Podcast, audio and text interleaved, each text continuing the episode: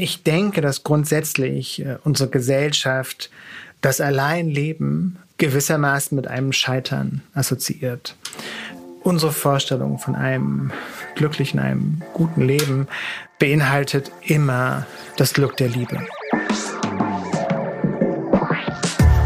Seite an Seite.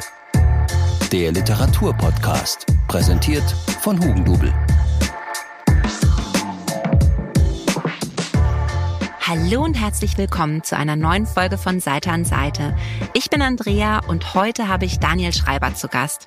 Daniel ist Autor und Journalist. Er schreibt unter anderem für die Zeit, den Tagesspiegel und das Philosophie-Magazin. In seinen eigenen Büchern geht es aber auch immer sehr philosophisch zu. Er erkundet darin die elementaren Fragen unseres Lebens. Wer bin ich? Wo komme ich her? Wo will ich hin? Und wie kann ich dabei glücklich sein? Hallo Daniel, schön, dass du da bist. Hallo, danke für die Einladung. Der Essay ist ja an sich nichts, was so besonders populär ist, aber an deinem neuen Buch führt gerade kein Weg vorbei, wenn man online unterwegs ist. Wie erklärst du dir diesen Hype um allein? Hm. Ich bin total froh, dass du das als Hype wahrnimmst. Es ist so gut, das so von, von anderen Leuten zu hören, weil ich sehe es natürlich auf Instagram und ich merke, dass es ein sehr großes Interesse an dem Buch gibt. Ich merke es an den wunderbaren Rezensionen, die es gibt. Und für mich gibt es so zwei so Erklärungen. Die eine ist eine relativ offensichtliche, und zwar, dass wir im Nachgang dieser pandemischen Erfahrungen, die wir alle gemacht haben, uns mehr mit Themen wie Alleinleben, Alleinsein, Einsamkeit auseinandersetzen, dass es da einfach ein kollektives Interesse gibt, was anders ist. Aber äh, die zweite Erklärung für mich ist, dass auch diese Erzählform dieses Essays nochmal viel interessanter geworden ist als noch vor einigen Jahren, als sagen wir vor zehn Jahren. In meinen Büchern versuche ich autobiografische Erfahrungen mit philosophischen Fragen, mit psychoanalytischen Reflexionen, Ideen aus Kulturgeschichte, Soziologie zu verbinden. Und die haben keinen professoralen Gestus. Das heißt, ich äh, habe keine steilen Thesen und äh, glaube nicht, dass ich Menschen die Welt erklären kann, sondern ich möchte etwas erfahrbar machen in diesen Büchern und ich möchte praktisch einen Erlebnisraum schaffen für die Lesenden. Das klingt vielleicht ein bisschen theoretisch, aber für mich geht es darum, dass sich die Lesenden beim Lesen die Fragen stellen, die wir uns meistens nicht wirklich trauen zu stellen, die Fragen, die wir als Gesellschaft und auch als Individuen oft verdrängen. Jetzt geht's ja bei allein aber gar nicht mal mit der Pandemie tatsächlich los, sondern du stellst dir ja als erstes eigentlich die Frage, was ist, wenn ich jetzt tatsächlich für den Rest meines Lebens allein bleiben sollte. Also was ist, wenn ich mein Glück und meine Erfüllung nicht in einer klassischen Paarbeziehung finde, sondern was ist, wenn es warum auch immer einfach nichts werden sollte da draus. War das ein Thema, das für dich vor der Pandemie eigentlich schon wirklich so ein großes Thema war? Weil ich habe mich dann beim Lesen wirklich auch gefragt, ob du schon vor der Pandemie damit eigentlich angefangen hast und ob das dann noch so ein Thema war, was reingekommen ist? Ja, ähm, es war auch vor der Pandemie ein großes Thema für mich. Also ich habe ungefähr fünf Jahre an dem Buch gearbeitet mhm. Und wie ich Bücher schreibe, das fängt meistens so an, dass ich eine bestimmte Idee habe, irgendwie ein Gefühl für ein Thema, das ich bearbeiten möchte. Und dann fange ich an, ganz viel zu lesen und ganz viel zu recherchieren, weil ich immer das Gefühl habe, ich möchte nicht über irgendwas schreiben, über das ich nicht Bescheid weiß. Und ja, ich möchte nicht über ein Thema schreiben, von dem ich weiß, dass viele andere schon drüber geschrieben haben und diese ganzen anderen Sachen nicht gelesen zu haben. Und bei dieser Recherche passiert es oft, ja, dass sich das Thema verschiebt. Beim letzten Buch wollte ich eigentlich über die Idee von Heimat schreiben und habe dann über die Idee von Zuhause geschrieben. Mhm. Und bei diesem Buch fing es mit Freundschaft an. Und ich wollte über die Freundschaften in meinem Leben schreiben. Und während der Recherche ist mir immer deutlicher geworden, ist mir bewusster geworden, dass die eigentliche Frage, die ich mir stelle, die ist, ob man auch als allein lebender Mensch, also ohne eine romantische Beziehung, ohne eine Liebesbeziehung, ohne familiäre Konstrukte ein gutes und ein erfülltes Leben führen kann. Und das ist tatsächlich eine offene Frage, die ich für mich selbst beim Schreiben beantworten wollte. Und ich glaube, das ist letztlich die Frage, die die meisten von uns sich stellen oder ja, die, die wir an der Seite drängen, wenn wir allein leben. Weil das natürlich eine sehr grundlegende Frage ist, äh, die wir eigentlich nicht so richtig ähm, uns selbst beantworten wollen. Ich habe mich da aber auch total wiedergefunden in ganz vielen Stellen in deinem Buch, wo es eben um den Wert von Freundschaft geht und die Möglichkeit eigentlich, sich auch so eine Ersatzfamilie aufzubauen. Mir ist damit dabei eigentlich auch aufgefallen, dass Freundschaften ja wirklich ganz viele Vorteile einer festen Beziehung mitbringen. Also man hat Ansprechpartner, man hat jemanden, mit dem man reden kann. Aber sie haben nicht so viele Nachteile. Also wenn man jetzt überlegt, man ist gerade anderweitig beschäftigt, man trifft sich jetzt vielleicht mal einen Monat mit dem besten Freund nicht, dann ist das in der Regel kein Problem für die Freundschaft. In der Beziehung wird das schon wieder ganz anders ausschauen. Was glaubst du, warum ist das eigentlich so, dass wir in Freundschaften viel mehr Freiheiten haben als in Beziehungen? Ja, ich glaube, das liegt in der Natur dieser Familie von Beziehungsformen. Man muss vielleicht grundsätzlich sagen, dass ähm, für jeden von uns Freundschaft etwas anderes heißt. Wir glauben, wir reden alle über dasselbe, wenn wir über Freundschaft reden, aber das stimmt letztlich nicht. Es ist soziologisch sehr gut erforscht, dass im Gegensatz zu Paarbeziehungen im Gegensatz zu familiären Beziehungen freundschaftliche Bindungen viel, viel umfangreicher sind. Das heißt, es gibt so viele verschiedene Arten von Freundschaften, oft schon allein in unserem Leben, wenn wir darüber nachdenken, welche Beziehung wir mit den beiden oder drei besten Freundinnen, besten Freunden führen, im Gegensatz zu den Menschen, die, wie du sagst, man vielleicht einmal im Monat sieht und mit denen man trotzdem eine gute, eine schöne, eine manchmal intensive Beziehung führt. Das muss man so vorweg schicken, auch um die Freiheit, die es in dieser Beziehungsform gibt.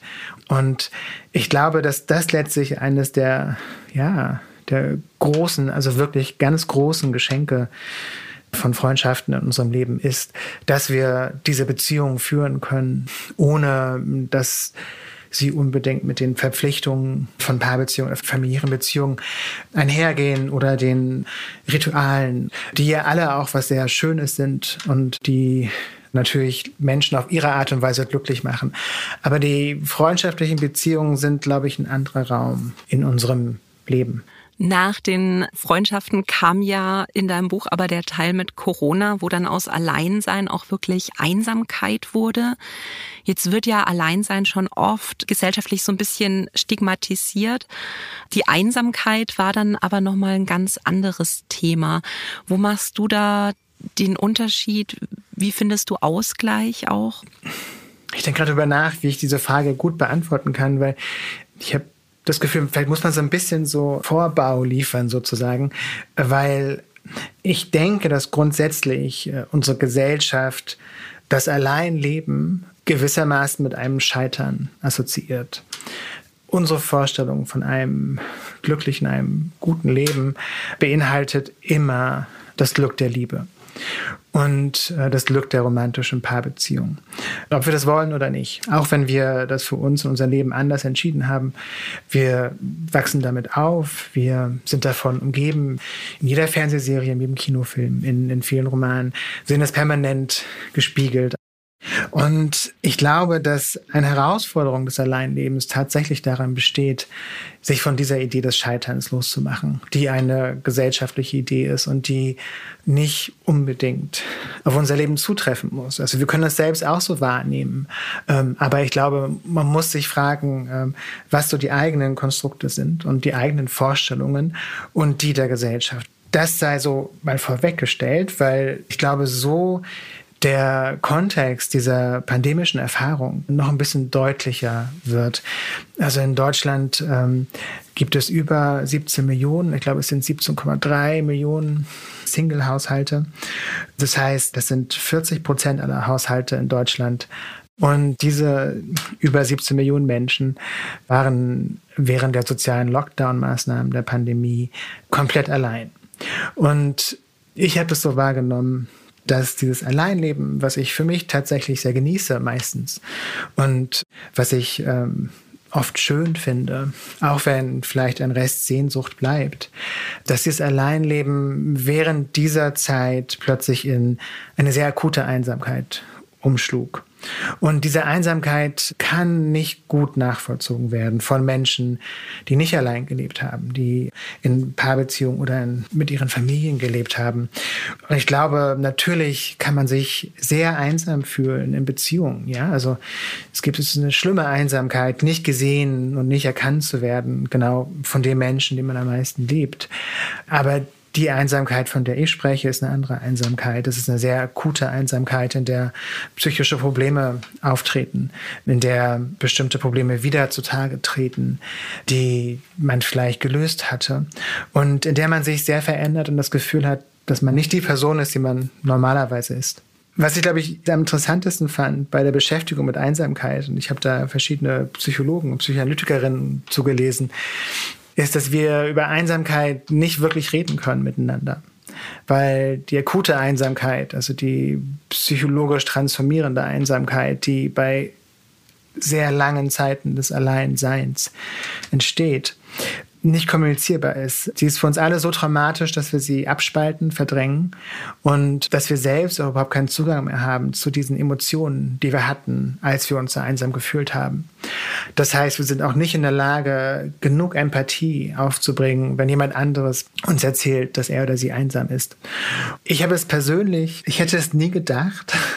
Und selbst wenn ich das jetzt so erzähle, also ich nehme das jetzt natürlich gar nicht so wahr, weil es genau das für mich auch passiert ist, dass ich diese emotionale Realität so abgespaltet habe und dass ich mich gar nicht mehr so genau daran erinnern kann, wie, wie schmerzhaft das war. Aber ich kann mich sehr gut daran erinnern, wie es war, mit meinen engsten Freundinnen und Freunden darüber zu sprechen und das Gefühl zu haben, sie verstehen das nicht. Und ich kann darüber eigentlich nicht reden. Ich habe selber aber auch festgestellt, dass ich, wenn ich halt Freunde hatte, die alleinstehend waren, ich, ich war so eifersüchtig auf die eigentlich, weil ich ja während dem Lockdown quasi 24 Stunden mit meinen Kindern quasi eingesperrt war. Und die konnten halt überhaupt nicht verstehen, dass ich sage ich, ich kriege jetzt diese ständigen Umarmungen, ich, ich brauche mal ein bisschen Zeit für mich, gegen die sich einfach gewünscht haben, mal wieder in den Arm genommen zu werden. Ich glaube, das hat wirklich jeder von uns halt so komplett anders erlebt und aber ich glaube, wir sind da alle schon ein bisschen, ja, geschädigt rausgegangen. Die einen besser, die anderen schlechter. Nee, natürlich. Das äh, war für mich auch eine der großen Einsichten des Buchs, weil für uns alle war diese Zeit so eine grundlegende Herausforderung, dass wir uns automatisch auf uns und unser Leben konzentrieren mussten. Mhm. Und ähm, das war einfach eine Notwendigkeit in dieser Zeit, in der sich so viel verändert hat, die mit so viel Unsicherheit einhergegangen ist, mit so viel Verdrängen und mit, mit so viel Tod tatsächlich und mit so viel Gefahr für uns und unser Leben und unsere Gesundheit und die Gesundheit der Menschen, die uns am, am nächsten stehen. Aber trotzdem finde ich, dass diese alleinlebenden Menschen, diese psychologisch äh, tatsächlich extrem herausfordernde Form der Einsamkeit, die es gab, dass die oft nicht ernst genommen wird. Und äh, was, was du auch meinst, finde ich auch immer so interessant, weil natürlich gibt es diese kulturelle Idee, dass alleinstehende Menschen gescheitert sind in ihrem Leben. Aber gleichzeitig wird man oft mit einer gewissen Neidprojektion konfrontiert, weil Menschen, die in Paaren leben, natürlich oft denken, ich möchte eine ähnliche Freiheit in meinem Leben haben. Ich möchte nicht so viele Verpflichtungen haben, wie ich sie habe. Und ähm, das ist total nachvollziehbar, aber es sind sehr selektive Projektionen. Also das sind äh, Projektionen, die tatsächlich äh, bestimmte Aspekte, die es gibt und die wichtig sind und die schön sind beim Alleinleben, sich nehmen und so tun, als wären das die einzigen Aspekte, die diese Art des Lebens ausmachen. Auf anderen Wiesen ist das Gras immer ein bisschen grüner. Viel grüner. ja. So, du hast aber im dritten Teil von deinem Buch auch noch über ein äh, Thema geschrieben, das äh, ich persönlich sehr bewegend fand und das nennt sich queere Scham. Kannst du erklären, worum es dabei geht?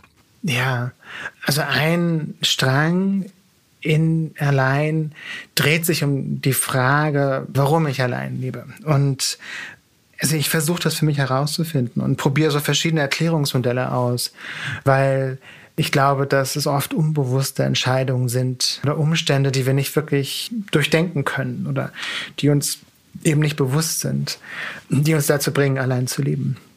Und unter anderem eine Idee, der ich nachgegangen bin, ist die der emotionalen Anorexie, also einer unbewussten Strategie, sich bestimmte Formen von Nähe und Intimität zu versagen. Scham ist etwas, was wir alle kennen in unserem Leben und was für viele Menschen mit Sexualität verbunden ist. Aber für alle queeren Menschen ist es eine sehr bestimmende Erfahrung. Und das, ähm, das bekommt man schon als Kind mit. Man lernt als Kind, wenn man ein queeres Begehren hat, wenn man queer ist, queer sein wird, äh, wenn sie die ersten Regungen in einem darauf hindeuten, dann lernt man, dass dieses Begehren eben nicht plausibel ist und nicht natürlich, ähm, dass die Gesellschaft, in der man lebt, diese Art des Begehrens verurteilt. Also als ich aufgewachsen bin, noch kriminalisiert, noch pathologisiert.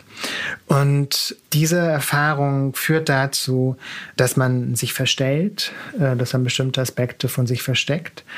Und diese Scham wird zu einem sehr rigiden Glauben. Das heißt, diese Scham haftet sich an alles praktisch, wie wir unseren Körper sehen, an unsere Beziehung zu Menschen, zu anderen Menschen, an unsere Vorstellungen von Sex und Liebe. Und faszinierenderweise habe ich immer gedacht, dass ich mich überhaupt nicht dafür schäme, queer zu sein, schwul zu sein. Und bis äh, zu einer Szene in meiner Psychoanalyse, die ich auch im Buch beschreibe, wo ich plötzlich realisiere, wow, ich habe das total verdrängt.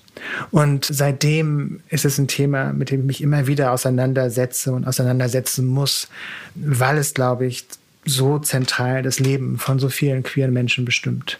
Ja, ich war auch wirklich ähm, total perplex, als ich bei dir gelernt habe, dass quasi äh, schwule Männer, die in den 60er Jahren straffällig geworden sind, einfach nur weil sie in gleichgeschlechtlichen Beziehungen waren, erst 2017 entkriminalisiert wurden. Da kann man verstehen, warum da auch, ja, mir kam das fast schon vor, wie so ein bisschen kollektives Trauma auch herrscht. Weil du sagst ja auch, ähm, in dem Moment, wo deine Psychoanalytikerin dir diese Frage stellt, da verneinst du das sofort. Wenn du jetzt mit jungen, queeren Menschen reden würdest, die sagen, ich weiß nicht, ob das für mich ein Thema ist, ich glaube eigentlich nicht, was würdest du denen raten? Das ist eine sehr gute Frage. Ähm, weil das Faszinierende ist natürlich, dass diese Scham äh, kulturell und historisch und politisch so sehr institutionalisiert wurde, dass die ja, die letzten juristischen Hürden erst 2018, also vor, vor drei Jahren, beseitigt wurden, für queere Menschen komplett ein gleichberechtigtes Leben zu führen, äh, wie heterosexuelle Cis-Menschen. Das heißt, es ist noch sehr jung. Und äh, auch wenn wir glauben, dass heute alles gut ist, das ist eine relativ naive Vorstellung. Und genauso naiv ist es, äh, wenn queere Menschen sagen, das hat gar nichts mit mir zu tun. Das äh, betrifft mich nicht. Denn das ist etwas, was wir uns nicht aussuchen können. Und äh, ich würde wahrscheinlich sagen, ja, du verdrängst da etwas und vielleicht ist es jetzt in deinem Leben nicht wichtig, aber irgendwann wirst du darauf stoßen und irgendwann wirst du vielleicht froh sein, dass da andere Menschen schon eine Vorarbeit gemacht haben. Jetzt werden wir gleich auch noch über Bücher sprechen, die dich in deinem Leben sehr geprägt haben und beeinflusst haben. Bevor wir das machen, lernen wir dich aber noch ein bisschen besser kennen mit einer kurzen Runde Entweder oder. Entweder oder. oder. Also die Regeln für entweder oder sind, du bekommst zwei Begriffe, musst dich für einen davon entscheiden. Es gibt kein weiter bei mir, aber du darfst dich im Anschluss gerne rechtfertigen, wenn du das Gefühl hast, du müsstest da noch was klarstellen. du hast mich nicht vorgewarnt. Ich bin voller Panik gerade. Um Gottes Willen. Nein, aber das ist die Spontanität, die ich brauche für dieses Spiel. Fangen wir mal an. Freundschaft oder Liebe? Beides. Beides. Ah, du. ja, also ganz im Ernst. Das ist keine Entweder-Oder-Frage. Oder sollte keine sein. In unseren allen Leben gibt es Platz für beides. Muss es nicht, aber kann es. Kurz und intensiv oder lang und stabil? oh Gott. Ich sage jetzt nur lang und stabil, um mitzumachen bei dem Spiel. ähm, nicht, ähm, weil ich finde, dass kurz und intensiv äh, keine äh, Vorteile hat oder nicht sehr schön sein kann oder nicht für ganz wunderbare, großartige Erfahrungen im Leben sorgen kann. Allein oder in Gesellschaft? Ja, äh, würde ich persönlich sagen, wie Liebe und Freundschaft. Es geht nur beides. Also man kann nur gut in Gesellschaft sein, wenn man gut allein sein kann. Und man kann nur gut allein sein, wenn man gut in Gesellschaft sein kann. Das sind keine Gegensätze, sondern die gehören zusammen, auch wenn wir sie als Gegensätze wahrnehmen. Erzählen oder zuhören? Zuhören. Herz oder Kopf? Auch kein Gegensatz. ja. Stadt oder Land? Stadt. Ich komme vom Land, deswegen ähm, glaube ich, ähm, kann ich das sagen und habe sehr lange in Städten gelebt, in New York, in Berlin. Also ich persönlich würde die Stadt vorziehen. Das ist die nächste Frage. New York oder Berlin? das ist so eine böse Frage. Unter anderem geht es in die Frage in meinem Buch zu Hause. Und ähm, ja, Berlin, würde ich sagen. Aber ähm, auch aus praktischen Gründen. Aber emotional merke ich immer noch, immer wenn ich in New York bin, dass es da eine große Bindung zu dieser Stadt gibt und einigen Menschen, die dort leben, die ich nicht missen möchte in meinem Leben. Zu Hause oder unterwegs? Ähm, zu Hause. Äh, morgen oder Abend? Morgen. Sommer oder Winter? Sommer, Sommer, Sommer, Sommer, Sommer, Sommer. äh, Realität oder Traum? Realität. Ähm, ich glaube, die Realität ist eine der verkanntesten Orte, verkanntesten Räume, die es gibt und äh, letztlich ein Raum, den wir viele von uns nicht betreten müssen, aber wollen, aber ähm, es lohnt sich, diesen Raum zu betreten. Drama oder Komödie? Ah, das ist auch ein gutes Entweder-Oder. Tatsächlich mag ich beides extrem gerne. Wir werden auch vielleicht, wenn wir über Bücher sprechen, vielleicht auch darüber reden, dass es oft zusammenliegt und äh, dass das Leben natürlich auch sowohl immer eine Komödie als auch ein, eine Tragödie ist. Dann das letzte, Belletristik oder Sachbuch? Wie du merkst, es gibt ein Thema in meinen, in meinen Antworten. ähm, und ich kann es auch nur wieder so beantworten, dass, äh, also vielleicht den Hinweis auf meine eigenen Bücher, die äh, natürlich in gewisser Hinsicht Sachbücher sind, aber eben nicht diesen Gestus des Sachbuchs haben. Und, ähm, und stattdessen aber haben diese Bücher eine, eine für mich sehr wichtige literarische Qualität, ohne die meines Gefühls nach dieser Erfahrungsraum, von dem ich vorhin gesprochen habe, diese Erlebbarkeit gar nicht möglich ist. Und ja, dementsprechend würde ich für mich und auch was ich lese in meinem Leben, für meine Lesebiografie, immer beides sagen. Immer Belletristik und Sachbuch. Und ich lese sie auch oft parallel. Ich habe das Gefühl, ich habe sehr unbefriedigende Entweder-Oder-Antworten gegeben. Mein bester Freund sagt immer, Ambivalenz muss man auch aushalten können. Ja, genau. Das finde ich auch. Das ist eine der wichtigsten Sachen im Leben. Jetzt wollen wir uns aber über drei Lieblingsbücher von dir unterhalten. Und da fangen wir mal an mit Wir erzählen uns Geschichten, um zu leben von Joan Didion. Das sind auch Essays. Und ich muss jetzt sagen, weil du gerade eben vom Parallellesen geredet hast, das ist ja immer eine Vorbereitung für meine Folgen, muss ich auch äh, ziemlich viel lesen. Und da habe ich dann teilweise deine Bücher gelesen und parallel eben Essays von Didion. Und manchmal hatte ich dann tatsächlich deine Stimme im Kopf, wenn ich Sachen von ihr gelesen habe. Also ich hatte hatte schon das Gefühl, dass sie wirklich eine große Inspiration auch für dich war. Ja, also für mein eigenes Schreiben ist, glaube ich, niemand wichtiger als Didion. Ich habe sie zum ersten Mal gelesen, als ich so 25, 26 war und das war für mich wie ein Erdbeben. Also es, ähm, das ist keine Übertreibung. Ich habe sofort alles gelesen, was ich bekommen konnte von ihr. Ich war extrem obsessiv beschäftigt mit ihr ähm, und bin es immer noch. Und das sind Bücher, die ich immer wieder lese und die so wichtig für mich sind und die so viele Fragen für mich stellen, die ich mir nicht traue zu stellen, über die ich nicht nachdenken wollte und die praktisch für mich wie so eine ja häufig schon so eine Lebensanleitung sind. Und zwar, damit meine ich nicht so eine Lebensanleitung, mach das, äh, ergreif diesen Beruf oder kauf diese Aktien, wie auch immer, sondern äh, eine Lebensanleitung, was Haltung betrifft, was einen Blick, einen Blick aufs Leben betrifft, was einen Blick auf Beziehungen, auf Menschen trifft und einen Blick auf sich selbst. Also wenn ich nur irgendwie etwas, was halb so gut ist wie Didion schreiben kann, dann bin ich, glaube ich, glücklich und habe alles erreicht in meinem Leben, was ich jemals erreichen wollte. Ja, du zitierst sie ja auch oft in deinen Büchern und auch eben diesen Titel, wir erzählen uns Geschichten, um zu leben. Wie sehr trifft dieser Satz auf dich zu? Ja, er trifft auf alle Menschen zu, natürlich. Ähm, und was Dillian aber macht, ist diese Geschichten halt zu hinterfragen und sie zu sezieren. Und äh, vielleicht ist das ein Grundimpetus in all ihren Büchern. Und ich glaube, das ist auch ein Grundimpetus in meinen Büchern. Also welche Vorstellungen, welche Fantasien, welche Erwartungen äh, umkreisen bestimmte Ideen, die da zentral sind in unserem Leben sei es das Glück, sei es Sucht, sei es zu Hause, sei es das Alleinleben oder die Liebe und die romantische Beziehung. Und es ist wichtig, und das habe ich vorhin auch schon angedeutet zumindest, dass man sich wirklich damit auseinandersetzt, ob das die eigenen Erzählungen sind, ob das die eigenen Vorstellungen sind oder ob das kulturelle Vorstellungen sind, die wir nur angenommen haben äh, und vielleicht gar nicht so richtig zu uns passen.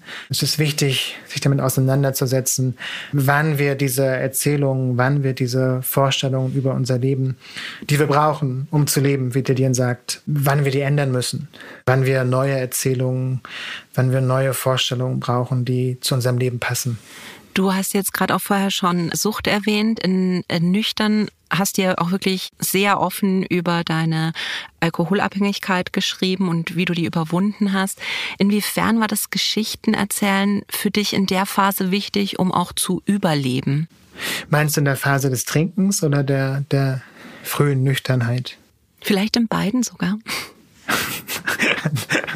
Du gibst es jetzt zurück gleich, die, die Ambivalenz. ja. Ähm, eine ganz bestimmende Erfahrung für mich des Nüchternwerdens war zu sehen, wie diese ganzen Erzählungen, die ich in meinem Leben hochgehalten habe, mit der Entscheidung, nicht mehr zu trinken, zerbröckelten und zusammenbrachen. Wie alle Fassaden meines Lebens, an denen ich festgehalten hatte, äh, Fassaden von Erfolg, äh, Fassaden von, von Wohlstand, Fassaden von äh, vielen Erfahrungen machen, viel erleben, wie die ineinander fielen. Nur infolge dieses Umstands, dass ich aufgehört hatte zu trinken. Und das Interessante ist, und ich ähm, trinke jetzt seit über zehn Jahren nicht mehr und stelle fest, wie viel besser diese Geschichten sind, die ich mir aufgebaut habe. Wie viel besser diese Vorstellungen sind, die, wie, wie viel besser sie zu meinem Leben passen. Ja, also zu trinken aufzuhören war die beste Entscheidung in meinem Leben. Und warum kann man nüchtern nachlesen? Das ist vielleicht gar nicht so schnell erklärbar in, in ein, zwei Sätzen. Aber das hätte mich fast umgebracht tatsächlich. Und ich habe es nicht gemerkt und hatte unfassbar viel Glück dass ich es irgendwann gemerkt habe und dass ich irgendwann dieses Geschenk wirklich erhalten habe nicht mehr trinken zu müssen. Was mir halt auch aufgefallen ist, weil dir ja wirklich sehr persönliche Themen einfach anspricht und du machst es ja in deinen Büchern auch. Und da habe ich mir dann wirklich die Frage gestellt, wenn du jetzt äh, fremden Leuten begegnest, zum Beispiel auf Lesungen oder so, die deine Bücher gelesen haben, wirst du da manchmal auf auch so persönliche Sachen angesprochen? Und wenn ja, wie gehst du damit um? Ähm, ja, das ist eine gute und, und gar keine unkomplizierte Frage für mich, weil ich natürlich, auch wenn das persönliche Bücher sind, äh, nur einen, einen begrenzten Teil meines Lebens zeige. Und zwar zeige ich diesen begrenzten Teil mit einer sehr großen Ehrlichkeit, mit einer Ehrlichkeit, die vielleicht nicht nicht sehr häufig ist in unseren Gesprächen und unseren Dialogen miteinander, in öffentlichen oder kulturellen Diskursen überhaupt. Aber dennoch ist es nur ein Teil aus meinem Leben.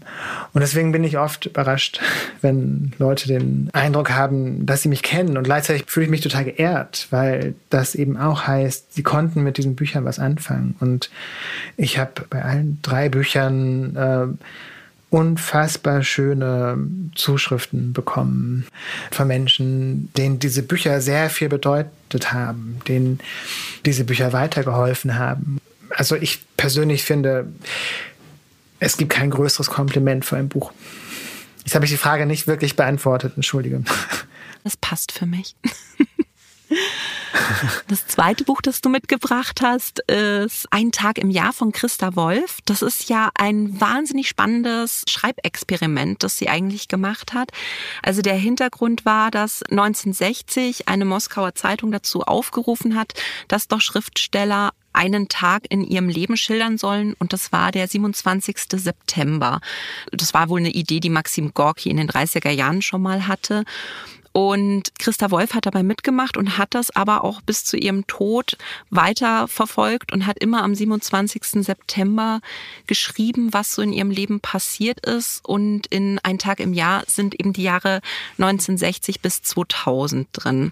Was ich halt sehr spannend fand, ist, dass es ja auf der einen Seite manchmal so ganz banale Sachen sind, wie sie dann zum Beispiel irgendwie für ihre Tochter einen Geburtstagskuchen backen muss und so.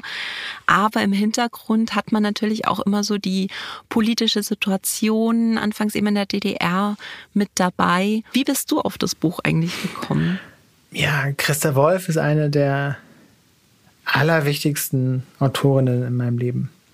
Und für mich hat sie im Grunde eine ähnliche Stellung wie Didion ich habe äh, auch alles von ihr gelesen, was es zu lesen gibt. Und äh, so bin ich auf das Buch gekommen. und ich habe das Buch ausgewählt, weil es tatsächlich eine der intensivsten Leseerfahrungen war, die ich je hatte.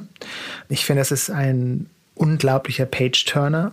Mhm. Es ist wirklich unfassbar, wie viel Geschichte kondensiert wird in diesen Tageserzählungen und wie viel man erfährt, wie viel gelebtes Leben da drin steckt, ähm, wie viel Irrwege, wie viel Illusionen, wie viel Arbeit an diesen Illusionen, wie viel Hoffnung, wie viel enttäuschte Hoffnung, wie viel Altern, wie viel Tod, wie viel Kompetenz, dieses Leben zu meistern. Und es ist eben natürlich Christa Wolf unglaublich gut geschrieben. Ich finde es immer wieder überraschend, weil ähm, ja, dass sie so ein bisschen vergessen wird, ist mein Eindruck. Also für mich gibt es niemanden, der deutsche Nachkriegsgeschichte besser geschrieben hat, der interessantere Bücher geschrieben hat, der ehrlicher äh, auf sein Leben geschaut hat, äh, auf seine eigenen Illusionen, der äh, oder die näher dran war thematisch an Dinge, die Menschen wirklich bewegt haben. Ich habe einen Psychiater und der sitzt in der Charité und immer wenn ich dorthin gehe und mit ihm spreche, dann gehe ich danach zu dem Dorotheenstädtischen Friedhof, der hinter der Charité liegt, und gehe zu, zu dem Grab von Christa Wolf und unterhalte mich mit ihr ein bisschen. Äh, und das klingt, wenn ich es jetzt so erzähle, tatsächlich ein bisschen verrückt. Aber so sehr verehre ich sie und so viel bedeutet sie in meinem Leben. Sie war ja durchaus auch äh, eine kontroverse Person, als dann nach der Wende eben rauskam, dass sie eben auch mal für die Stasi gearbeitet hatte und dergleichen, was vielleicht auch ein Grund ist, weshalb sie ja vielleicht nicht so die Aufmerksamkeit heute noch hat, die sie vielleicht verdient hätte. Ich fand gerade diese zwei Jahrestage vor und nach der Wende sehr spannend zu lesen. Das war eben 1989 im September, als ja erstmal Leute schon ausgereist sind und man diesen Exodus so nicht so richtig verstanden hat in der DDR. Und dann 1990, wo man wirklich das Gefühl hat, Christa Wolf ist eigentlich eine komplett entwurzelte Frau, die gerade gar nicht weiß, was sie mit ihrem Leben noch äh, anstellen soll. Wie hast du denn die Wende damals eigentlich erlebt? Du kommst ja auch aus dem Osten. Hm. Ja, ich war zwölf und ähm, dementsprechend hatte ich natürlich eine ganz andere Perspektive darauf. Also ich habe es vor allem so wahrgenommen, dass von einem Tag auf den anderen Leute anders aussahen, Leute anders gesprochen haben, dass es die Welt anders aussah und dass es eine so grundlegende Veränderung gab, die plötzlich kam und äh, gefühlsmäßig über Nacht und die ähm, nicht wirklich in Worte zu fassen waren.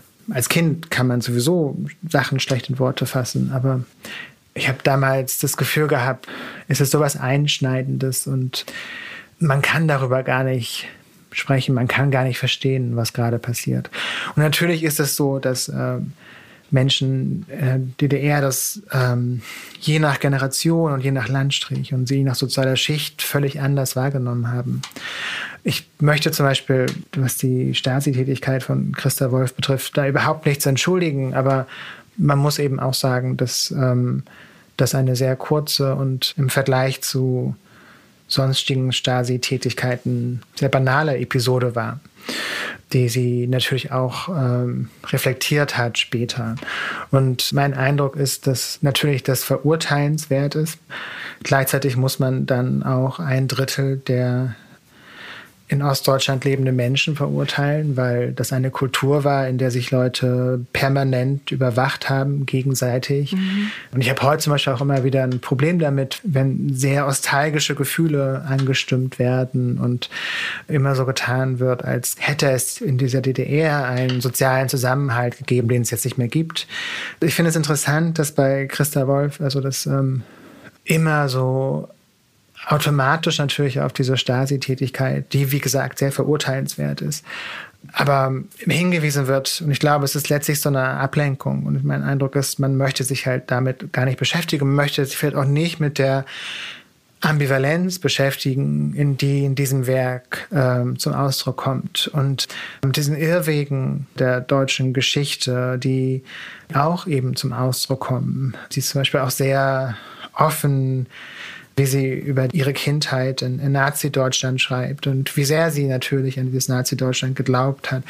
Und ich finde diese Art von Ehrlichkeit, also ich meine, das, das hat man halt so selten. Ne? Mhm. Also wir werden permanent mit Geschichten konfrontiert, wo von Helden im Nazi-Deutschland und von Rebellen und Widerständlern und ähm, Menschen, die nichts gewusst haben. Und man fragt sich die ganze Zeit, ja, wo sind diese ganzen Menschen, die da mitgemacht haben? Wo sind die Menschen, die Hitler gewählt haben, die sehr, sehr viel schlimmere Sachen gemacht haben, die dabei waren, wie Menschen ausgelöscht und umgebracht wurden? Und in der Literatur liest man wenig davon, von diesen Menschen. Und dann und bei Christa Wolf kann man aber nachvollziehen, ja, also so war das. Auch als Kind, auch als Achtjährige hat es funktioniert, diese Ideologie, diese groß aufgezogene Sozialisierung und Ideologisierung äh, ja, eines ganzen Volkes. Aber ich finde jetzt dieses einen Tag im Jahr wirklich wahnsinnig spannend, wie man halt dann doch auch dieses Erwachsene, ja, Erwachsen nennen sie ist schon erwachsen, aber halt wirklich dieses Wachsen innerhalb von 40 Jahren auch mitbekommt. Bist du eigentlich jemand, der Tagebuch schreibt selber? Nein, leider nicht. Und ich denke oft drüber nach und habe auch oft drüber nachgedacht, ob ich ein ein ähnliches Projekt mal anfange. Mhm. Und ich schaffe es nie tatsächlich. Ach, ich bin unter anderem so beeindruckt von ihr, weil ich aus der Perspektive des Schreibenden nachvollziehen kann, wie ungemein schwierig es ist, so ein Projekt über 40 Jahre lang durchzuziehen. Oder jetzt ja noch länger, letztlich 52 Jahre gemacht. Und was für eine Leistung allein das ist, ne? dass man das, mhm. das dem Alltag abzuringen ja. irgendwie, dass der eigenen Überbeschäftigung, in der man permanent ist, ab 35, würde ich sagen, das zu schaffen. und dann ist auch noch so wahnsinnig gut zu machen, ja. Also so mit äh, so sprachlich so beeindruckend und dieser Intensität. Und meine Frage an dich ist, fandest du das auch so ein Page-Turner? Also ich, ich habe mich das gefragt. Also ich habe das wirklich, man sagt das so leicht, wirklich mit angehaltenen Atem gelesen. es ist ein sehr dickes Buch und ich habe mir es aufgespart irgendwie und es trotzdem in drei Tagen lesen müssen. Wie ging es dir damit? Also ich ich muss da, glaube ich, ein bisschen kurz erzählen, wie ich mit Christa Wolf das erste Mal in Berührung gekommen bin. Mhm. Wir hatten in der zehnten Klasse einen Deutschlehrer, der hat uns so eine ganz lange Leseliste gegeben mit äh, allen möglichen wichtigen Büchern, ja, aus der Nachkriegszeit, würde ich jetzt sagen. Und jeder von uns sollte sich ein Buch aussuchen und dann Referat drüber halten. Und ich hatte da eine sehr gute Freundin, die kam aus dem Osten und da war es so, wenn ich mich richtig erinnere, dass die Familie drei Monate oder so vor der Wende auch rübergemacht hat. Es war auch eine sehr traumatische Erfahrung für meine Freundin. Und unser Lehrer sagte dann zu ihr, Mensch, magst du nicht Christa Wolf lesen? Ich glaube, das wäre was für dich. Und das Buch war Der geteilte Himmel. Und ich kann mich noch erinnern, sie hat dieses Buch angefangen und sie war so begeistert und hat es wirklich geliebt. Und irgendwann haben aber ihre Eltern gesagt, sag mal, was liest du denn? Und sie ja Christa Wolf. Und dann kam halt diese Geschichte. Und ich kann mich noch erinnern, dass ich sie äh, dann irgendwie, weiß nicht, am nächsten Tag mal fragte und sagte, ja, bist jetzt mit dem Buch durch? Wie, wie gefällt's dir? Und sie war so wütend und so verletzt und sie hat sich wirklich so verraten gefühlt. Mhm. Das habe ich gemerkt, weil das Buch hat ihr so aus der Seele gesprochen und diese Vergangenheit von der Autorin hat sie halt einfach wirklich so persönlich mitgenommen, dass das so ein, wie soll ich sagen, überbordendes Erlebnis war, das ich mit dieser Autorin hatte, dass ich mhm. tatsächlich seitdem also nichts von ihr gelesen hatte. Und das war jetzt äh, mein erstes Buch von ihr. Und ich ging natürlich ran mit diesen Gedanken noch an diese Freundin, die wirklich, also fast in Tränen aufgelöst war, weil sie sich so, so verraten gefühlt hat. Und ich wusste auch, dass ihre Eltern eben Probleme mit der Stasi hatten und so. Das, das, da hing sehr viel persönlich dran. Mhm. Und als ich jetzt eben einen Tag im Jahr angefangen hatte, ich konnte auch kaum aufhören. Also ich war dann wirklich fast ein bisschen entsetzt, dass ich ähm, mhm. noch nichts von ihr gelesen hatte bisher. Also ich fand auch ihren Schreibstil, hat mich komplett mhm. gefangen genommen. Ja, es ist interessant. Ich glaube, diese kurze und letztlich sehr folgenlose Episode als sehr junge Frau für die Stasi gearbeitet zu haben, dass es ihr so viel weniger verziehen wird, weil sie eben eine Frau ist. Weil sie eine Autorin ist, die eine Statur hatte, die sie nicht bekommen sollte in unserer Gesellschaft. Ähm, und wie aus einer Generation stammt, wo nur die Martin Walsers und Günter Grass des Landes wirklich etwas sagen durften und wirklich diesen Ruhm haben durften, den sie hatte. Und ich glaube, dass wenn man sich das so also wirklich mal anguckt, was wirklich passiert ist und wie sie damit umgegangen ist im späteren Leben. Und im Vergleich zu der ähm, äh, SS-Mitgliedschaft von Günter Grass, mhm. dann ist das unfassbar schockierend. Ähm, aus irgendeinem Grund ist das an Günter Grass nicht haften geblieben. Und ähm, es wurde ihm verziehen. Und man liest permanent Dinge über, äh, keine Ahnung, äh, leidenschaftliche Verteidigung von Celine, der ein unglaublich schlimmer Mensch war, Antisemit, äh, nationalsozialistisch veranlagt, äh, ein Menschenhasser. Aber man liest selten oder noch, ich habe noch nie eine auch eine ähnlich leidenschaftliche Verteidigung von Christa Wolf gelesen. Und ihr Vergehen erscheint mir, obwohl es ein, ein Vergehen ist, das verurteilt äh, werden sollte und muss. Und das scheint mir nicht adäquat der Reaktion zu sein, die es darauf gibt und dieser kollektiven Erleichterung, ja, jetzt brauchen wir uns mit dieser Frau nicht mehr zu beschäftigen und wollten wir eh nicht so richtig die ganze Zeit. Aber das ist ein spannender Punkt, dass es eben vielleicht auch eben mit ihrem Geschlecht zu tun hat, weil das hört man ja tatsächlich immer auch öfter. Gibt es jetzt auch ein tolles Buch von Nicole Seifert, Frauenliteratur. Also ich werde mich jetzt auf jeden Fall dann doch mal ein bisschen mehr mit Christa Wolf beschäftigen. in der Zukunft. Ja, genau. Und das ist auch die andere Sache. Natürlich, in ihrem Werk ist schon so viel angelegt. Ihre feministischen Überlegungen sind so toll und ähm, mhm. da ist so viel drin. So, dann nehmen wir uns jetzt aber noch das dritte Buch vor, das du hier mitgebracht hast, nämlich von Edith Wharton. Das Haus der Freude heißt das auf Deutsch, House of Mirth. Mhm. Ist auch in Deutschland gar nicht so bekannt, obwohl Edith Wharton ja auch so einen literarischen Salon hatte, in dem unter anderem Fitzgerald und Hemingway zu Gast immer wieder waren. Sie hatte auch eine sehr enge Freundschaft mit Henry James. Mhm. Also ich habe das Gefühl, auch wieder eine Frau, die hier ein bisschen untergegangen ist. Ja. ja. In Haus der Freude geht es um Lily Bart. Die ist aus eigentlich einem sehr guten Haus, aber verarmt. Und die einzige Möglichkeit, dass sie ihren sozialen Status irgendwie halten kann, ist die, dass sie halt entsprechend heiratet. Jetzt ist sie aber schon schreckliche 29 Jahre alt, also es wird eng und sie begibt sich dann aber aufgrund von eigentlich so trivialen Entscheidungen immer wieder in, in größere Schwierigkeiten, einfach indem sie zum Beispiel mit einem Bekannten zu ihm nach Hause geht, als sie länger auf den Zug warten muss und halt da einfach einen Tee trinkt. Aber das Buch wurde 1905 geschrieben, muss man dazu sagen, war natürlich zu der Zeit ein absolutes Tabu, als alleinstehende Frau zu einem alleinstehenden Mann zu gehen. Fand ich ein wahnsinnig, wahnsinnig spannendes Buch. Und du kannst mich jetzt auslachen. Mhm. Äh, am Anfang habe ich mich tatsächlich so ein bisschen an Jane Austen erinnert gefühlt. Mhm. Also eher so an so ein, so ein Side-Character wie Jane Fairfax in Emma oder so. Also mhm. es, ist, es spielt 100 Jahre später und es spielt in New York. Aber am Anfang, also man hat halt so diese, diese Gesellschaften und äh, die Bridge-Spiele und, und diese gesellschaftlichen Normen, in die sich die, die, gerade die Frauen da einfügen. Aber es wird dann natürlich deutlich düsterer als äh, bei Jane Austen. Das ist so, so spannend, weil als du mich nach meinen Lieblingsbüchern gefragt hast, hätte ich auch alle fünf Jane Austen-Romane nennen können, weil ich ähm, auch Jane Austen liebe. Und was vielleicht eine so eine Verbindung ist zwischen Wharton und Austen, ist diese Art von Humor. Dieser ironische Blick auf eine mhm. Gesellschaft, die sie eigentlich ausschließt. Also ich glaube, da gibt es tatsächlich viele Parallelen. Und äh, auch als diese schreibenden Perspektive aus einer relativ privilegierten Position, die beide, beide hatten, Austin und Wharton, auf trotzdem eine Gesellschaft, auf einen Liebesmarkt, auf eine soziale Ordnung, die sehr rigide ist, an der sie trotz ihrer Privilegien nicht wirklich teilhaben können.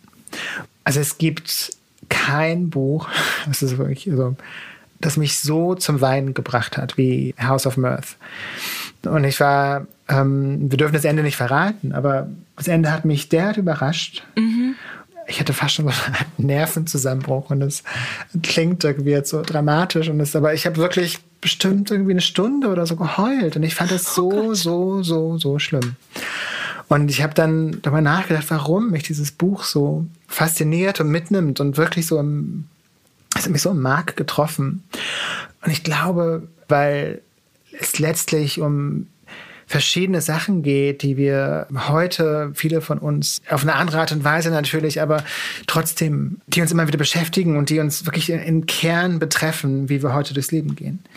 Es ist zum Beispiel auch ein Buch, ich erinnere mich so an Sätze aus diesem Buch, was ich so selten habe tatsächlich, aber bei The House of Mirth schon. Und mein Gefühl ist, also zum einen ist es ein Buch, das auf unfassbar brillante Art und Weise die sozialen Ordnungen und Ausschlussmechanismen beschreibt und die Brutalität dieser sozialen Ordnungsmechanismen.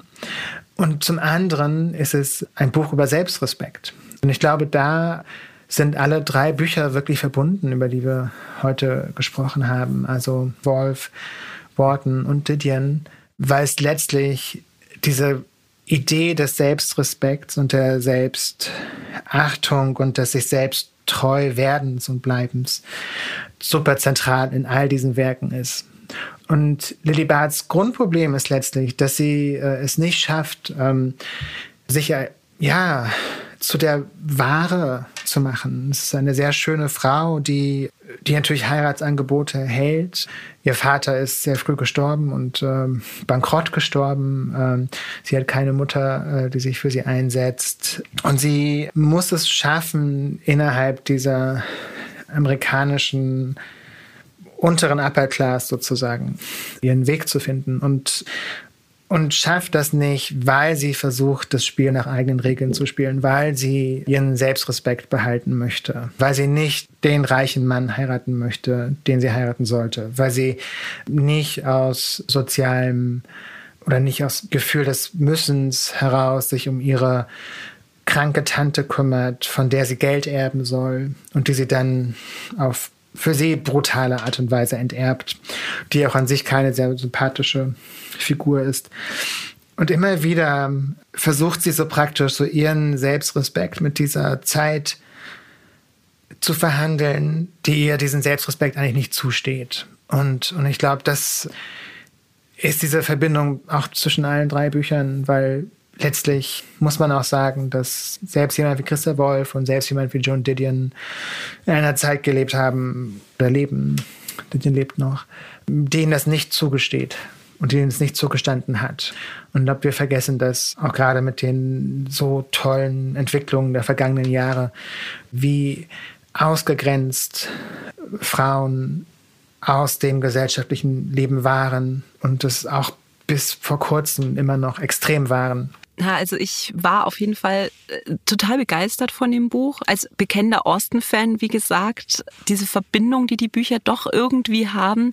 Aber wenn man jetzt sagt, man hat schon alles von Austin gelesen und man, man lässt sich drauf ein, dass es halt auch teilweise wirklich, also ich hatte auch an manchen Stellen wirklich Gänsehaut oder dann halt auch mal einen Weinkrampf. Also wenn man sich darauf einlassen kann, dann möchte ich das Buch wirklich auch jedem ans Herz legen, dass es auch in Deutschland ein bisschen mehr Aufmerksamkeit bekommt. Ja die es ja offenbar in den USA auch hat. Vielleicht, genau, also es, sie steht immer so im Schatten von Henry James, mit dem sie eng befreundet war. Und ähm, mhm. ich äh, mag Henry James gerne, aber ich habe viele Romane von Wharton gelesen und äh, ich würde einen schlechten Wharton-Roman oder einen nicht ganz so guten lieber lesen als einen sehr guten Henry James. und, ähm, und ich finde, es gibt so viele Romane von ihr, die so lesenswert sind. The Age of Innocence ist ein un, also ein unfassbar tolles Buch. Uh, Summer ist ein unglaubliches Buch. Ethan Frome, The Custom of a Country. Also ich könnte noch sehr viel länger ins, ins Schwärmen geraten. Ich finde es eine der ganz, ganz großen Autorinnen. Auf jeden Fall. Also ich bin echt äh, sehr dankbar, dass du mich auf diesen Titel aufmerksam gemacht hast, weil ich wäre da wahrscheinlich alleine nicht drauf gekommen. Aber das ist immer das Schöne hier an diesem Podcast dass ich eben auch ganz viele Inspirationen eben von meinen Gästen bekomme. So, in diesem Sinne, Daniel, vielen Dank fürs Gespräch. Dein neues Buch Allein ist auf jeden Fall Pflichtlektüre für diesen Herbst, wenn man beim Hype mitsprechen will. Yes. Und ähm, ja, noch viel Erfolg damit. Vielen Dank für die sehr schöne Einladung und noch viel größeren Dank für dieses tolle Gespräch. Es hat wirklich viel Spaß gemacht und äh, es freut mich total, dass es Menschen gibt, die von Büchern genauso begeistert sind wie ich und ähm, die genauso emotional davon angesprochen werden und ähm, für die es genauso wichtig ist. Danke. Sehr gern.